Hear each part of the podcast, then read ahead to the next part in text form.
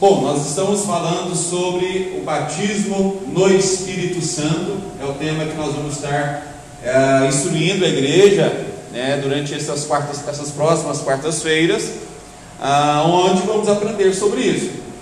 O que a Bíblia fala a respeito do batismo no Espírito Santo, com o Espírito Santo, né, existem esses termos: batismo com o Espírito Santo e batismo no Espírito Santo. É um pouco diferente, é quase a mesma coisa, mas é um pouco diferente. Por que, que é interessante a gente abordar esse assunto na igreja? Infelizmente, deveria estar toda a igreja aqui nesta noite. Por quê? Porque somos considerados aí uma igreja pentecostal. E uma igreja pentecostal, ela tem que ter noção básica bíblica a respeito desse assunto. Ontem nós tivemos aqui uma aula sobre batismo e a, algumas pessoas falaram assim: "Nossa, muita coisa que eu aprendi lá no passado errado. Estou aprendendo agora coisa nova, diferente. Falei, realmente. Então, por exemplo, nós temos um problema hoje, é, que você vai ver em algumas igrejas, é a respeito desse tema. Por quê? Porque tem igrejas que acreditam no batismo no Espírito Santo diferente das igrejas pentecostais. Qualquer igreja evangélica protestante crê no batismo no Espírito Santo. Alguém pode falar assim, não, a igreja, algumas igrejas tradicionais não creem, não, eles creem. Só que é de forma diferente. Então, por exemplo, qual que é a forma que normalmente alguns tradicionais, algumas igrejas tradicionais, como Batista, Metodista, Presbiteriana, é, Luterana, algumas igrejas é, mais da linha reformada, não acreditam nas, na manifestação atual dos dons espirituais. Ela crê em parte, ela crê que alguns dons ainda são atuantes e alguns dons não são atuantes. Segundo, eles acreditam também que o batismo com o Espírito Santo, no Espírito Santo, é no batismo nas águas. Quando a pessoa é batizada nas águas, ela já é batizada com o Espírito Santo. Por quê? Porque normalmente as igrejas batizam em nome da Trindade. Fala, ah, te batizo em nome do Pai, do Filho e do Espírito Santo. Ah, então, citou o Espírito Santo, eu vou batizar com o Espírito Santo nas águas.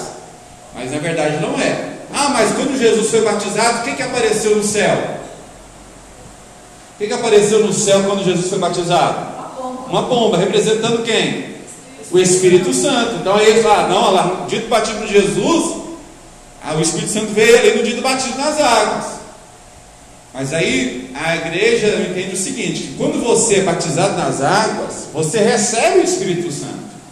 Todos nós, após a conversão, recebemos o Espírito Santo, nós tornamos tempo do Espírito Santo.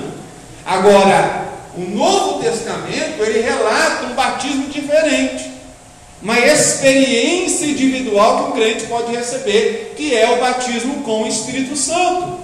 E aí nós vamos estar abordando esse assunto aí a partir dessas quartas-feiras em nome de Jesus. Então nós, a nossa linha é uma linha pentecostal. Por isso que a gente fala, ah, nossa igreja é uma igreja pentecostal. Por quê? Porque existem doutrinas bíblicas que nós acreditamos diferente de igrejas não pentecostais.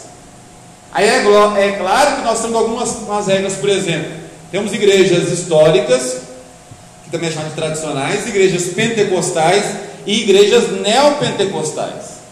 No caso, a nossa igreja é uma igreja neopentecostal, infelizmente. Por que, que eu falo infelizmente? Porque Perdeu-se muito nas igrejas neopentecostais a, o pentecostalismo histórico. Então, aonde nós encontramos o pentecostalismo histórico? Ou seja, as primeiras igrejas pentecostais históricas. A primeira é a Assembleia de Deus. A primeira igreja pentecostal no Brasil é a Assembleia de Deus.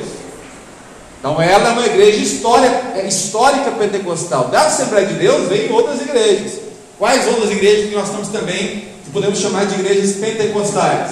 A igreja pentecostal Deus é Amor, no Brasil para Cristo, a congregação cristã do Brasil. Só que a cristã do Brasil ela segue um outro modelo, um pouquinho diferente da Assembleia de Deus, mas as duas igrejas elas são muito idênticas, porque elas foram fundadas na mesma época.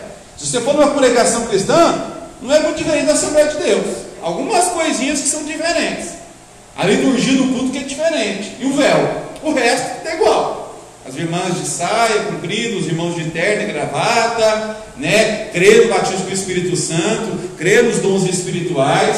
Só que veio de direção diferente. A Assembleia de Deus, ela vem de origem dos missionários, né? É, Daniel Berg e Gunavinas. Já o, a congregação veio do missionário Franciscon, e ele vem de outra nação, ele era de outra denominação. Se eu não me engano, o Franciscon veio da presbiteriana, e Daniel Berg Gunavinas veio da batista. Então, por isso que eles vêm, eles são um pouquinho diferentes em suas doutrinas, mas o movimento pentecostal surgiu nessa época, e onde fundaram essas grandes igrejas pentecostais. Então você pode ver que as igrejas pentecostais elas são mais tradicionais nos usos e costumes, em algumas regras. Já se mudou muito a Assembleia de Deus. Hoje você vai na Assembleia de Deus, você nem parece mais uma Assembleia de Deus, né? da forma antiga tradicional. Já liberou muito a questão dos usos e costumes. Mas se você for em qualquer Assembleia de Deus do Brasil, todas elas são iguais na sua liturgia. Tanto a missão quanto a madureira, qualquer culto que você for, a liturgia do culto é o mesmo. Porque é a identidade tradicional assembleiana.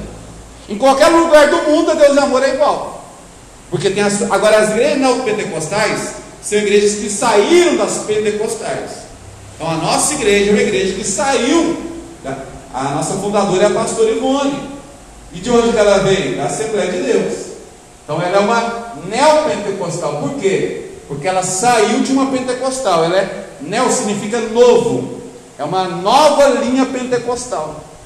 Então, por exemplo, hoje, exatamente hoje, na quarta-feira, eu estou dando ensino de camiseta.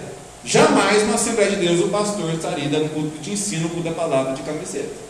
Até hoje eles usam terno e gravado no culto de ensino. Então é, uma, é uma, algo histórico, é algo tradicional. E a nossa igreja é uma neopentecostal porque ela quebrou alguns, algumas regras do pentecostalismo histórico. Então, por exemplo, Agora, algumas regras, algumas coisas do, do neopentecostalismo já está contaminando o pentecostalismo. Por exemplo, o uso de calça comprida pelas irmãs. Hoje você vai na Assembleia de Deus e as irmãs já usam calça comprida, já usam maquiagem, já corta cabelo, já pinta cabelo. Ou seja, novos costumes que chegaram nas igrejas históricas. Então elas já estão se tornando o quê? Neopentecostais também. Infelizmente, igrejas históricas estão se tornando neopentecostais também, porque é um novo modelo de igreja pentecostal. A calça comprida, o corte de cabelo, a maquiagem, a, os hinos, os louvores já mudaram, né? O que mais? A gente pode falar que mudou? Jogo de luz, né? parede preta, célula, encontro com Deus, G12, o que mais? Novos modelos aí de igrejas neopentecostais. Essa, a Universal, né, crê nos dons espirituais, Igreja Internacional da Graça, Quadrangular, são igrejas que já saíram das pentecostais, se tornaram neopentecostais.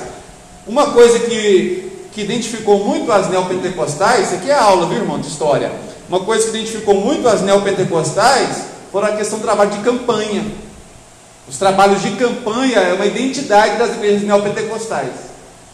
Antigamente, nunca uma Assembleia de Deus, há 50, 60 anos atrás, não usava campanha, objetos em campanha. Já as neopentecostais trabalham com muito isso, com campanha, com objeto de campanha, por exemplo, óleo da unção, é, entregar tijolo em santo, entregar água ungida, entregar sal ungido. É um modelo muito das neopentecostais. Quando as neopentecostais surgiram, há 80, 70 anos atrás, usou esse modelo, as igrejas em tendas, por exemplo, a quadrangular, e a Igreja Brasil para Cristo, que são igrejas históricas neopentecostais, abriu muito tendas, tendas de milagres, tenda dos milagres, tenda das maravilhas, tenda da cura, tenda, tenda do, do, da libertação, abriu tendas mesmo, tipo circo, né? E faziam os seus cultos nessas tendas. E muitos milagres aconteciam: cura, paralítico andando, cego enxergando, gente sendo curada, cai no espírito. Esse, movimento, ou dente de ouro, é, é, uma, é um movimento das igrejas neopentecostais. É, esses milagres extraordinários. Tá? Então, para você entender a nossa igreja, nós falamos que é uma igreja pentecostal, mas na verdade ela é uma igreja neopentecostal, porque ela já surgiu dessas novas igrejas pentecostais, um pouco mais modernas, trabalha mais com campanha, com milagres, com revelação, com sinais, com maravilhas, é, modernidade nas, nos seus tempos, essas coisas, tá? Então vamos lá, vamos voltar agora para a aula de batismo com o Espírito Santo. Pode passar aí o primeiro slide.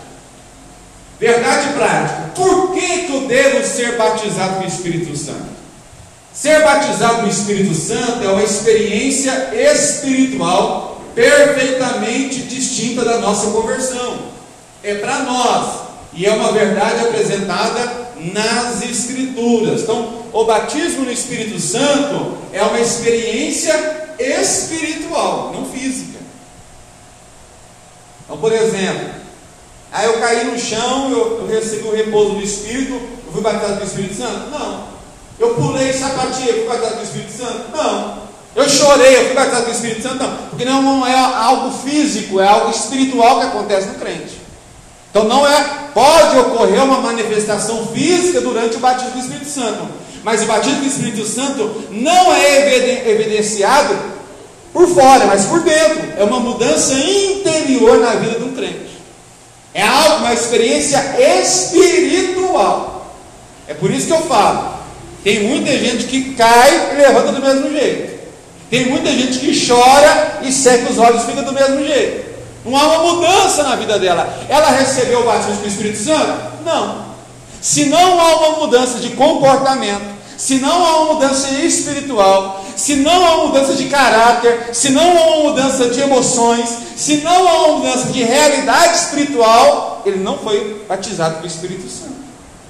Então a evidência, ela é uma evidência, é uma, quer dizer, é uma experiência espiritual perfeitamente distinta da nossa conversão. Ou seja, é o passo pós-conversão.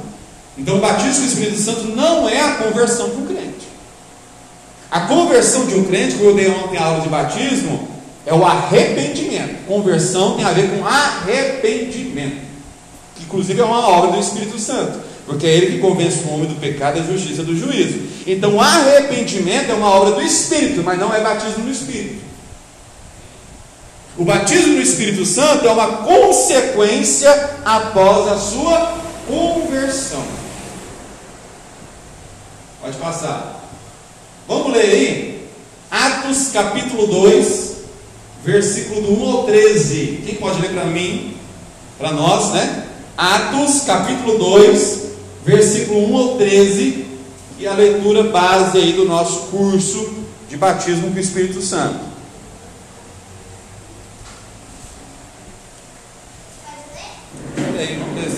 Deixa outra pessoa ler, porque são bastante versículos. Para ler certinho. Atos capítulo 2, do versículo 1 até o 13. Ao cumprir-se o dia de Pentecostes, estavam todos reunidos no mesmo lugar. De repente, veio do céu um som como de um vento impetuoso e encheu toda a casa onde estavam assentados. E apareceram distribuídas entre eles línguas como de fogo, e pousou sobre cada um deles. Todos ficaram cheios do Espírito Santo e passaram a falar em outras línguas, segundo o Espírito lhe concedia que falassem. Ora, estavam habitando em Jerusalém judeus, homens piedosos, vindos de todas as nações debaixo do céu. Quando, pois, se fez ouvir aquela voz, afluiu a multidão, que se construiu de perplexidade, perplexidade, portanto cada um os ouvia falar na própria língua. Estavam, pois, atônitos e se admiravam, dizendo: Vede, não são porventura galileus todos esses que aí estão falando? E como os ouvimos falar, cada um em nossa própria língua materna, somos partos, medos, elamitas e os naturais de, da Mesopotâmia, Judéia, Capadócia, Ponto e Ásia, da Frígia, da Panfilha, do Egito e das regiões da Líbia, nas imediações de Cirene e romanos que aqui residem, tanto judeus como prosélitos, cretenses e arábios, como os ouvimos falar em nossas próprias línguas as grandezas, como os ouvimos falar em nossas próprias línguas as grandezas de Deus. Todos atônitos e perplexos interpelavam uns aos outros, como quer isto dizer?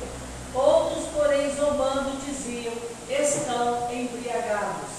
Olha, é por isso que nós chamamos, né, é, nossas igrejas, igrejas pentecostais, porque o movimento pentecostal, ele começa aí.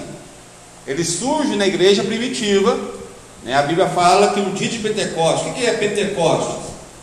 É, Pentecostes era uma festa judaica, onde eles celebravam a colheita. Não tinha nada a ver com o Espírito Santo, nada a ver, é uma festa judaica, aonde as pessoas iam a Jerusalém para comemorar as primícias, a celebração de primícias, da colheita.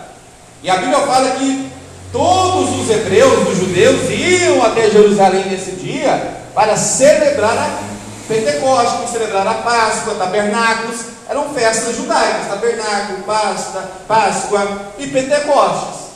E no dia de Pentecostes, eles, os discípulos estavam reunidos no cenáculo, no lugar, no templo, orando orando. Estavam fazendo o quê? Orando. orando. Batismo do Espírito Santo só vem através da oração, irmão. Não tem outra fórmula. Eles estavam orando, unânimes orando. E a Bíblia fala que eles ouviram como um vento, não viram, ouviram como um vento. Não tinha vento nenhum, irmãos. Se você for olhar, se você for ver umas imagens do cenáculo, onde eles reuniram, inclusive o pessoal que vai para Jerusalém, vai lá no cenáculo, e eles são, é tudo fechado, é, é subsolo, eles descem uma escada, não tem janela. Como é que não tinha como entrar vento? Então eles ouviram um vento. A palavra vento significa ruá. Lá no hebraico significa ruá. Ruá, vento, sopro, representa quem? O Espírito. Alguém fala assim: olha, a, o Espírito Deus pairava sobre as águas, lá em Gênesis, o termo lá é ruá que é vento, sopro. Então, quando eles ouviram o vento, o barulho de vento, quem estava chegando? Ar, o Espírito Santo. Barulho de um grande vento. E aquele barulho encheu o lugar onde eles estavam. Barulho surgecedor, um barulho exagerado. Encheu a casa aquele barulho.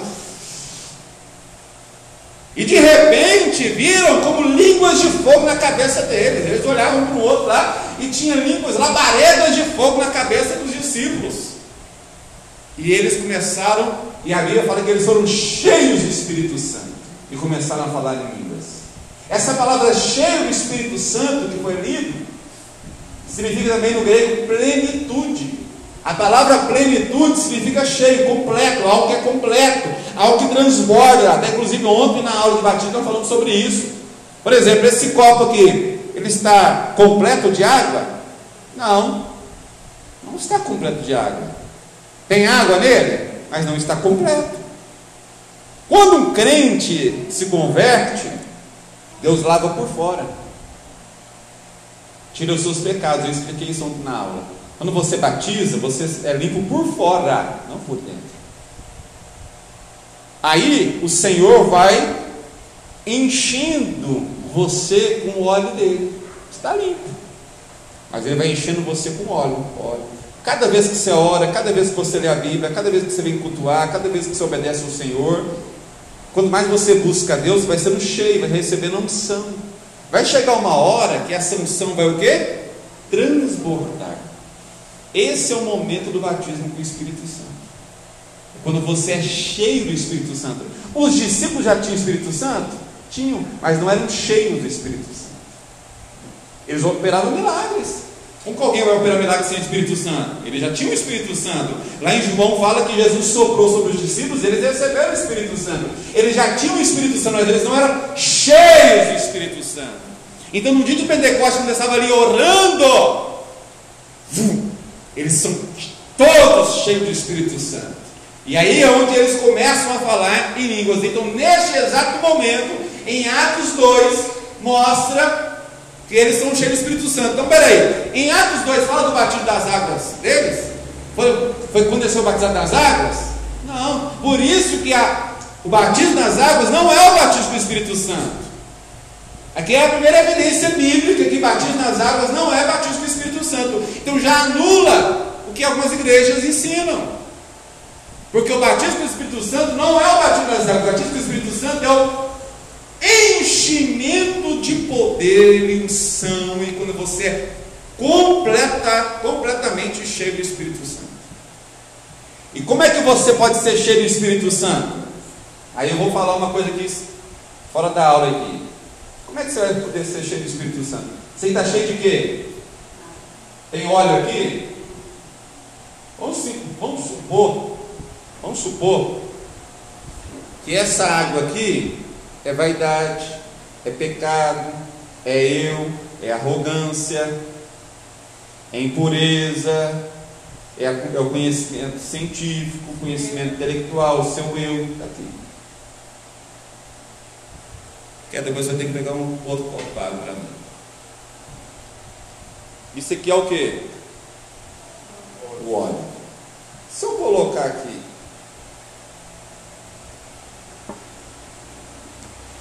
Coloquei o óleo, não coloquei? Pergunta: Isso aqui é água ou é óleo? Isso aqui é água ou óleo? Nenhum dos dois. Não é nem água nem óleo. Isso aqui é química agora, aula de química. Porque a água, para ser água, tem que ser TH2O. Se tem outro elemento, não é água mais. É química. Aquele aqui tinha um bálsamo aqui, naquele vidrinho ali. Agora misturou com água. É bálsamo ainda? Não, virou outra coisa, menos bálsamo. Porque quando você põe um. Se você põe um grão de sal aqui, já deixou de ser água, porque sódio não é H2O, já é um outro elemento químico. Então vira, já se tornou um outro elemento químico, menos água. Então aqui não é nem água nem óleo. Isso aqui é muitos crentes, ó, desse jeito aqui, né? Nem uma coisa nem outra. Está entendendo? Tem crente que está desse jeito aqui, ó. Não é nem água e nem óleo. Porque tem hora que está cheio de óleo, tem hora que está cheio de água. Virou nada, não é nada na presença de Deus. Então o que tem que fazer? Esvaziar de si mesmo. Cadê a água? Esvaziar de si mesmo para você ser completamente cheio do Espírito Santo. Por quê? Eu posso derramar todo o óleo aqui. Se tiver água, você está completamente cheio de Deus? Não, tem água ainda. Então você não tem como ser batizado com o Espírito Santo se tem carne aqui ainda, se tem eu aqui ainda, se tem elementos carnais aqui ainda. Se, os, se a sua carne domina você, tem que se esvaziar para você ser cheio de Deus. Amém? Então é por isso que muitas pessoas têm dificuldade de ser batizado com o Espírito Santo. Por quê? Você tem que se esvaziar. Você gosta de orar? Quem gosta de orar aqui? Vai, pastor Ivone. Não, eu não gosto, eu preciso, né? Eu gosto mais do que hora está falando, mas eu É a resposta que eu queria. Eu, é, eu pensei que era a primeira que ia levantar a mão, mas ela foi sincera. Quem gosta de orar aqui, irmãos? Eu não gosto. Eu não gosto de orar, eu não gosto de jejuar, eu não gosto de ser crente, eu não gosto de crente, eu não gosto de trabalhar, eu não gosto de estudar, eu não gosto de estar casado. Entendeu? Eu não gosto dessas coisas. A minha carne queria estar solteira, minha carne queria ganhar sem trabalhar, minha carne queria conhecer sem estudar, minha carne queria cultuar Deus sem vir para a igreja e ver crente. A minha carne queria muita coisa, irmãos. A minha você acha que eu queria ser casado? Não queria não, eu queria fazer sexo com qualquer pessoa que estivesse na minha frente e quisesse fazer sexo comigo. É ou não é? Namorar com quem que pudesse fazer, porque isso é que o homem gosta, o homem natural. Quem de acordar cedo para trabalhar? Ninguém, irmãos. Fala, ah, pelo amor de Deus. Se você gostasse, você não reclamava. Se você não gostar, para que você tira férias? Vende as suas férias então, mãe. Se você gosta de trabalhar assim. Ninguém gosta, na verdade. Só que nós fazemos por necessidade. Nós fazemos o que precisamos. E é por isso, porque quando você esvazia de si mesmo, você está tirando tudo que você gosta e colocando tudo aquilo que você não gosta. Esvaziar de si mesmo é isso. Eu não gosto de orar, mas eu preciso orar. Eu não gosto de jejuar, mas é necessário jejuar. Eu não gosto de vir na consagração da igreja. Tem que vir. Eu não gosto de vigília, tem que ir. Eu não gosto de subir no monte, tem que ir. Eu não gosto de cultuar Deus. Hoje eu, com, hoje eu não estou com vontade de cultuar, mas eu tenho que ir. Porque é aí que eu tenho que ir mesmo. Eu tenho que falar não para a minha vontade, não para o meu eu, não para a minha carne. Vir cultuar quando você gosta, está fazendo sacrifício. Vir cultuar quando você não quer, aí é sacrifício que agrada a Deus. Quando você renuncia, quando você assim, nossa, não estou com vontade de jejuar, mas Deus falou em jejuar, então tem que jejuar.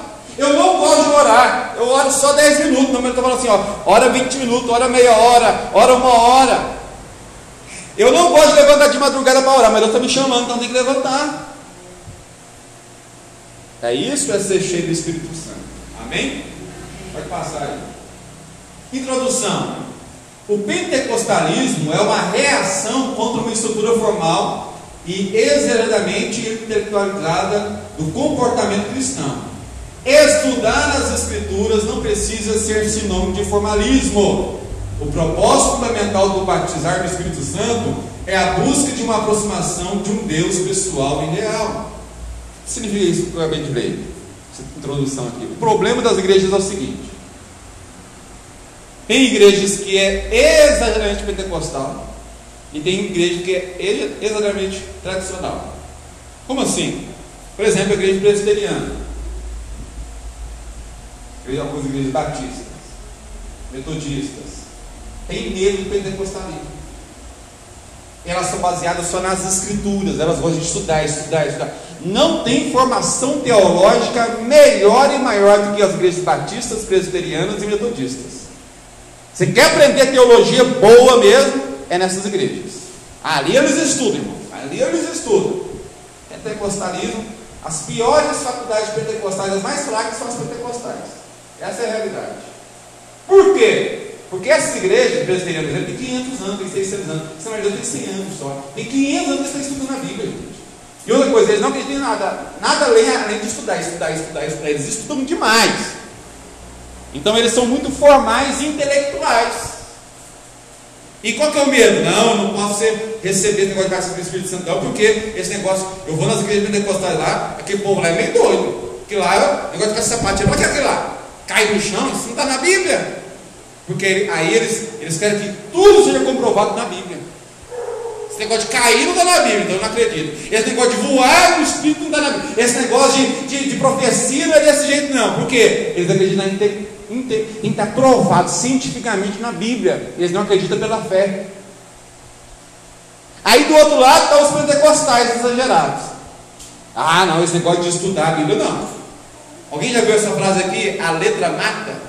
Eu não posso estudar a Bíblia, não, porque a letra mata. Esse negócio de estudar a Bíblia fica doido. Todo teólogo fica doido da cabeça. E eles perdem a espiritualidade. Igrejas pentecostais que proibiam seus irmãos de estudar fazer teologia. Eu comunicava numa igreja que era proibido fazer curso de teologia. Por quê? Porque o pastor achava que para fazer curso de teologia ficava tradicional. Perdia a essência do pentecostalismo. Parava de querer o sobrenatural.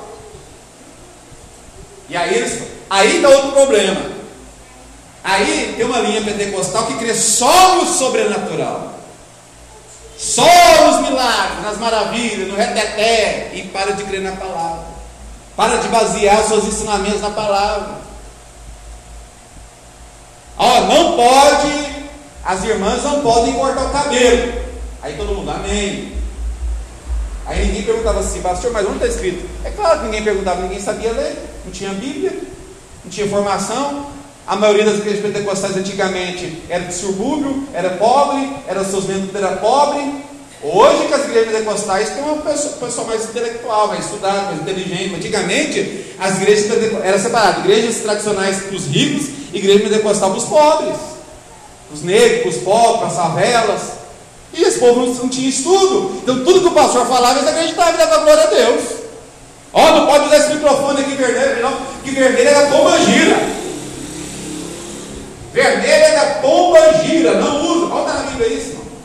Mas as pessoas acreditavam e davam glória a Deus. É ou não é? Quem aprendeu que vermelho é da pomba gira? Aonde está na Bíblia isso? Não está. Não está. Eu acho que é. E é mesmo, não. Vermelho é da pomba gira mesmo. Vermelho é a pomba gira mesmo. Se você for no terreiro de macumba, a pomba gira usa vermelho e os atendentes usa preto. Isso aí é, é real. Aí eles misturavam mistici- misticismo com igreja.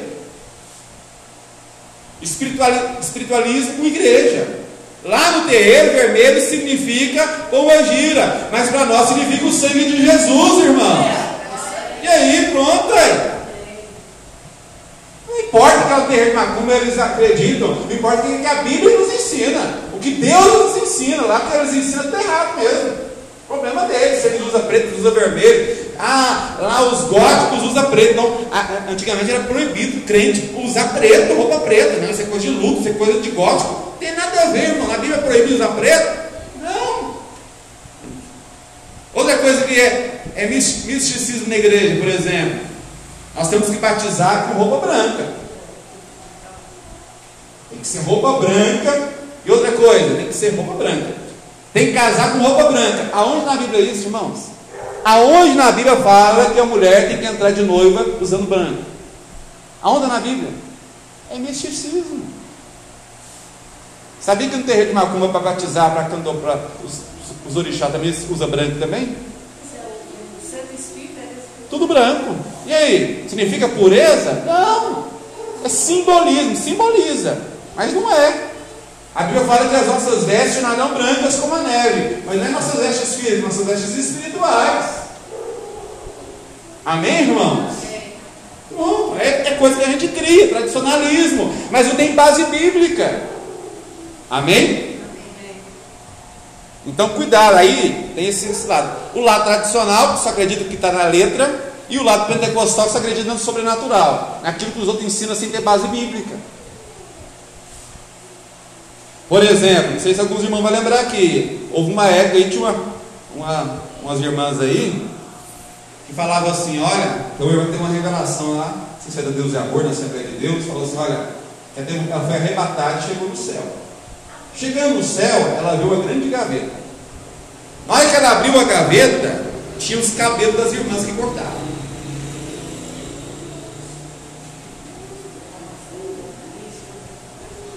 Todos os cabelos que as irmãs cortavam estavam lá no céu. Quando ela chegasse lá, Deus ia cobrar delas, porque elas cortaram o cabelo. Aonde está base bíblica para esta visão? E o problema é que todo mundo acreditava. Por que, que eles acreditavam? Porque não conheciam a Bíblia.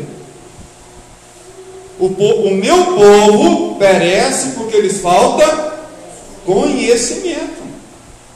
Os crentes perecem por falta de conhecimento. Então, nós podemos ser, sim, nós podemos sim misturar a intelectualidade, a ciência bíblica com a fé sobrenatural. Eu sou uma pessoa que gosta de estudar. Mas eu amo o sobrenatural de Deus. Só que o sobrenatural tem que ter prova bíblica. Senão é heresia. Amém? Então pronto, vamos passar aí. O que significa batismo no Espírito Santo? O que significa batismo no Espírito Santo? O Novo Testamento nos ensina que a salvação é uma coisa e o batismo no Espírito Santo é outra. São duas bênçãos espirituais distintas, concebidas por Deus em Cristo. Então vamos confirmar mais uma vez aquilo que eu já falei no início. Conversão é uma coisa, batismo com o Espírito Santo é outra. Não é a mesma coisa. Podem ver, vocês podem pesquisar na internet aí, vai ter muita gente falando que é é uma coisa só, mas não é. Se fosse a mesma coisa, por que, que os discípulos foram batizados de- depois de você batizar das águas? É experiências distintas. Pode passar. Primeiro, o fenômeno Pentecoste, né? versículo 2 e 4 que nós lemos aí. João Batista anuncia que Jesus é o que batiza no Espírito Santo. Vamos ler aí? Mateus 13, 11. Mateus, alguém leia Mateus 13, 11. Marcos 1, 8. Outra pessoa, Lucas 3, 16. E outra pessoa, João 1, 33. Espera aí, vamos lá. Mateus 3, 11. Marcos 1,8, Lucas 3,16 e João 1,33. Eu vou ensinar esse, esse estudo aqui sem pressa, pode durar um mês de curso sobre isso, mas queremos que todos aprendam sobre esse tema bem aprendido. Mateus 3, 11. Quem pode ler? Tá. Quem pode ler Mateus 13, 11? Mateus 3, 11.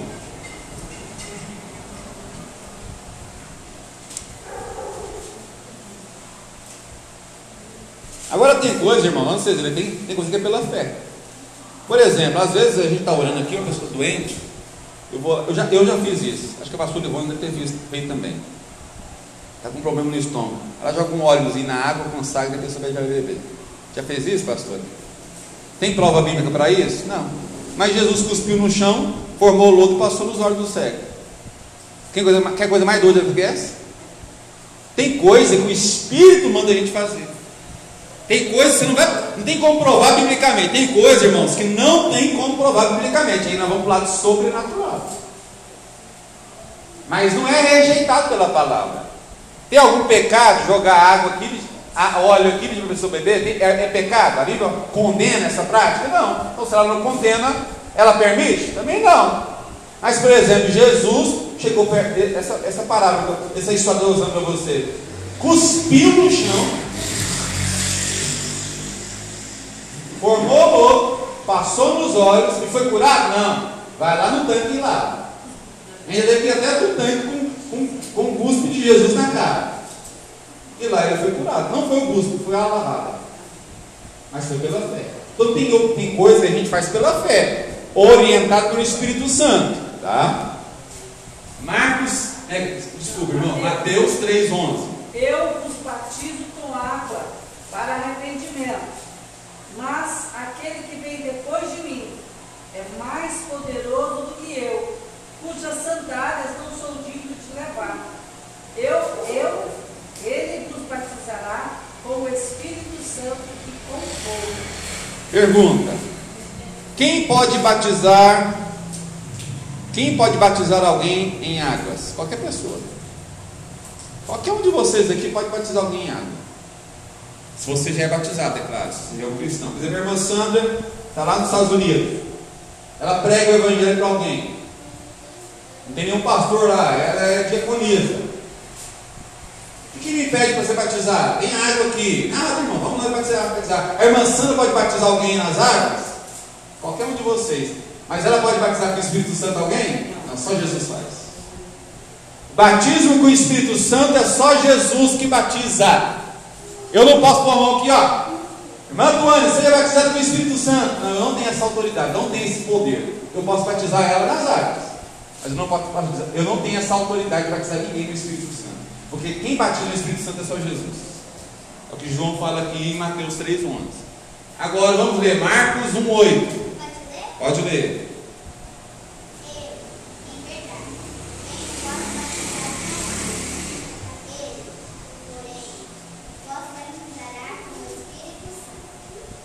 João batiza com água, mas só ele pode batizar com o Espírito Santo.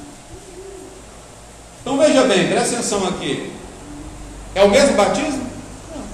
A irmã Sandra pode batizar nas águas. Batizar nas águas é batismo com o Espírito Santo? Não, irmãos.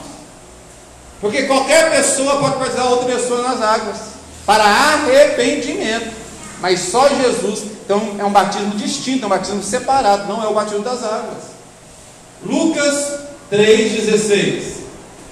João respondia a pergunta dizendo: Eu batizo apenas com água, mas breve virá alguém que tem autoridade muito maior do que a minha de fato. Eu não sou digno nem de ser escravo. Ele batizará vocês com fogo, com o Espírito Santo. A minha Bíblia aqui é atualizada. Glória a Deus. João tinha autoridade? Sim. Ele falou. Alguém tem mais autoridade que eu. Eu tenho autoridade? Tenho. João é era profeta, eu sou pastor. Nós temos autoridade? Temos. Só que nem profeta, nem pastor, nem apóstolo, nem bispo, nem diácono, nem presbítero para batizar alguém com o Espírito Santo. Só Jesus. Só ele tem autoridade para batizar alguém com o Espírito Santo. João 1,33.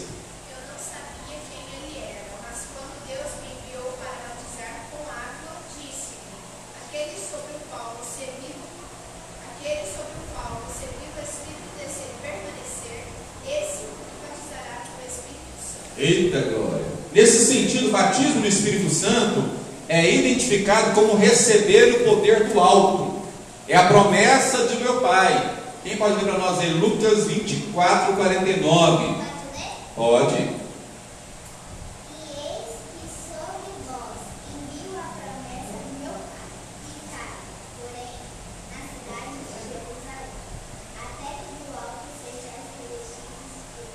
Eita, então, o batismo do Espírito Santo é um revestimento de poder.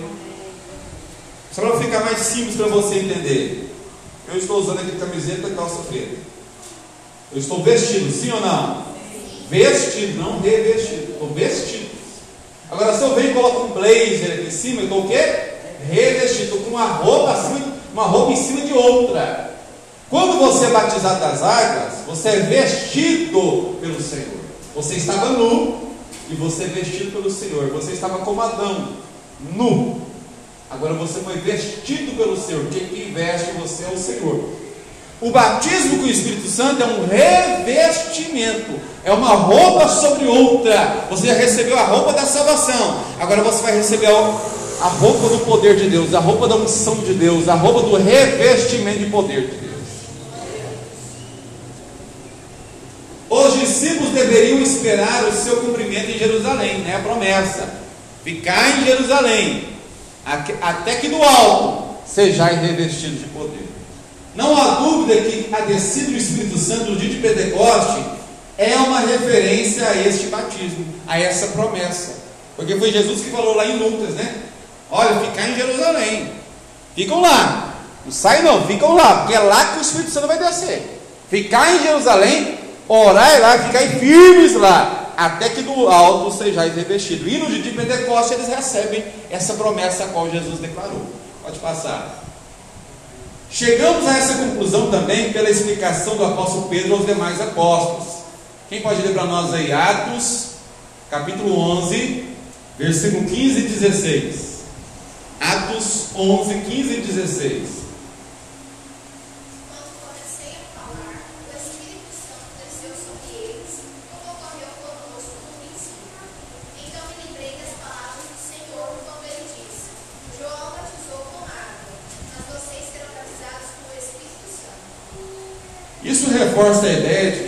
Cheios do Espírito Santo, outro termo, é, plenos do Espírito Santo, no presente ter contexto, se refere a ser batizado no Espírito Santo. Então lá na Bíblia, você não vai ver esse termo assim, eles foram batizados com o Espírito Santo, eles foram cheios do Espírito Santo. Mas a gente entende que é o batismo prometido por João. Olha, eu batizo com água, mas virá alguém mais poderoso do que eu, que ele vos batizará com o Espírito Santo. Então, dia de Pentecostes, usa, não usa o termo batismo com o Espírito Santo, mas usa cheios de Espírito Santo, que paralelamente significa a mesma coisa. Então, batizado com o Espírito Santo significa ser cheio do Espírito Santo. Mas em outras partes do Novo Testamento indica uma vida na plenitude e no fervor do Espírito Santo. Vamos terminar a aula de hoje com esses textos aqui. Atos capítulo 4, versículo 8 ao 31. Atos 7, 55. Atos 13, 52. E Efésios 5, 18. Primeiro Atos capítulo 4, versículo 8 ao 31. Ah, isso é muito grande, deixa alguém ler. Você leu o 7,55. Atos 4, 8 ao 31.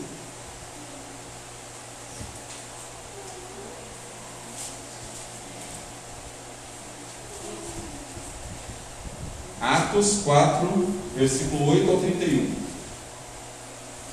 Então Pedro, cheio do Espírito Santo, diz: Ilustres líderes e anciões da nossa nação, se os senhores se referem à cura realizada no, no paralítico e como aconteceu, permitiam que eu claramente afirme aos senhores e a todo o povo de Israel, que isso foi feito no nome e no poder de Jesus de Nazaré, o Messias, o homem que os senhores crucificaram, mas Deus ressuscitou. É pela autoridade dele que este homem se acha aqui curado. Porque Jesus, o Messias, é aquele a quem se refere às Escrituras. Quando falam de uma pedra rejeitada pelos construtores, que se retornou a pedra principal da esquina. Não há salvação em nenhum outro, mas debaixo do céu inteiro não é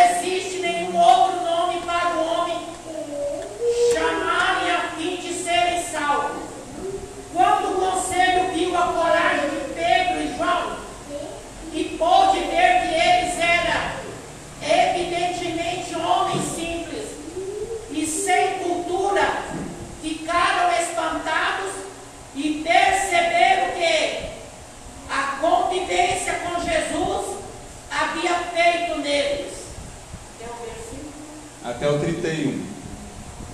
Mas o conselho dificilmente podia desmentir a cura, visto que o homem que eles havia curado achava-se bem ali ao lado deles. Portanto, mandaram os dois saírem da sala do conselho e se consultaram entre si: Que vamos fazer com esses homens? Perguntavam uns aos outros. Nós não podemos negar que eles fizeram um espantoso milagre. E todo mundo em Jerusalém sabe disso. Porém, talvez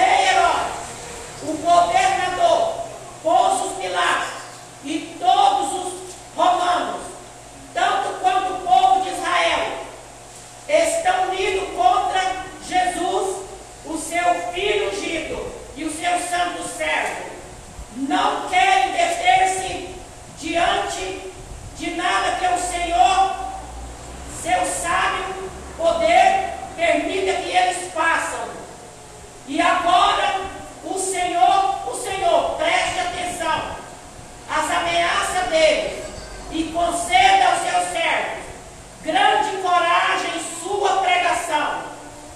E vi seu poder cura, curativo e que milagres e maravilhas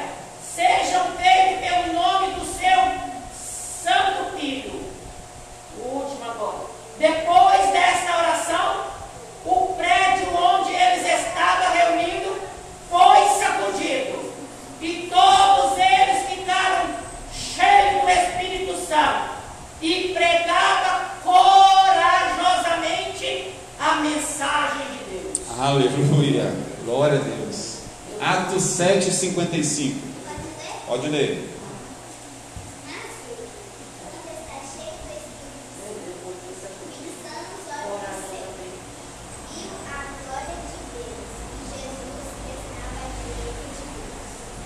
Atos 13, 52.